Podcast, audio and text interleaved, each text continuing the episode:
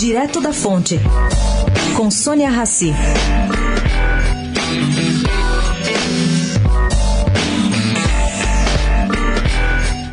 Empresários do Rio Grande do Sul saem na frente e entregam ao governador Ivo Sartori amanhã um projeto de lei similar à Rouanet. É a Lei de Incentivo à Segurança. Bom, esse projeto de lei estadual envolve não só recursos a serem doados pela iniciativa privada, mas também participação operacional dos doadores em áreas que não exigem exclusividade do Estado.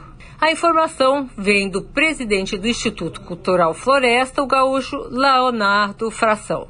Ele diz o seguinte: que hoje o Rio Grande do Sul vive duas crises, uma de recursos e outra de aplicação desses recursos termos novamente segurança pública passa pela solução das duas e não só da referente de recursos. O potencial de arrecadação por lá é de 300 milhões de reais por ano. Sônia Raci, direto da fonte para a Rádio Eldorado.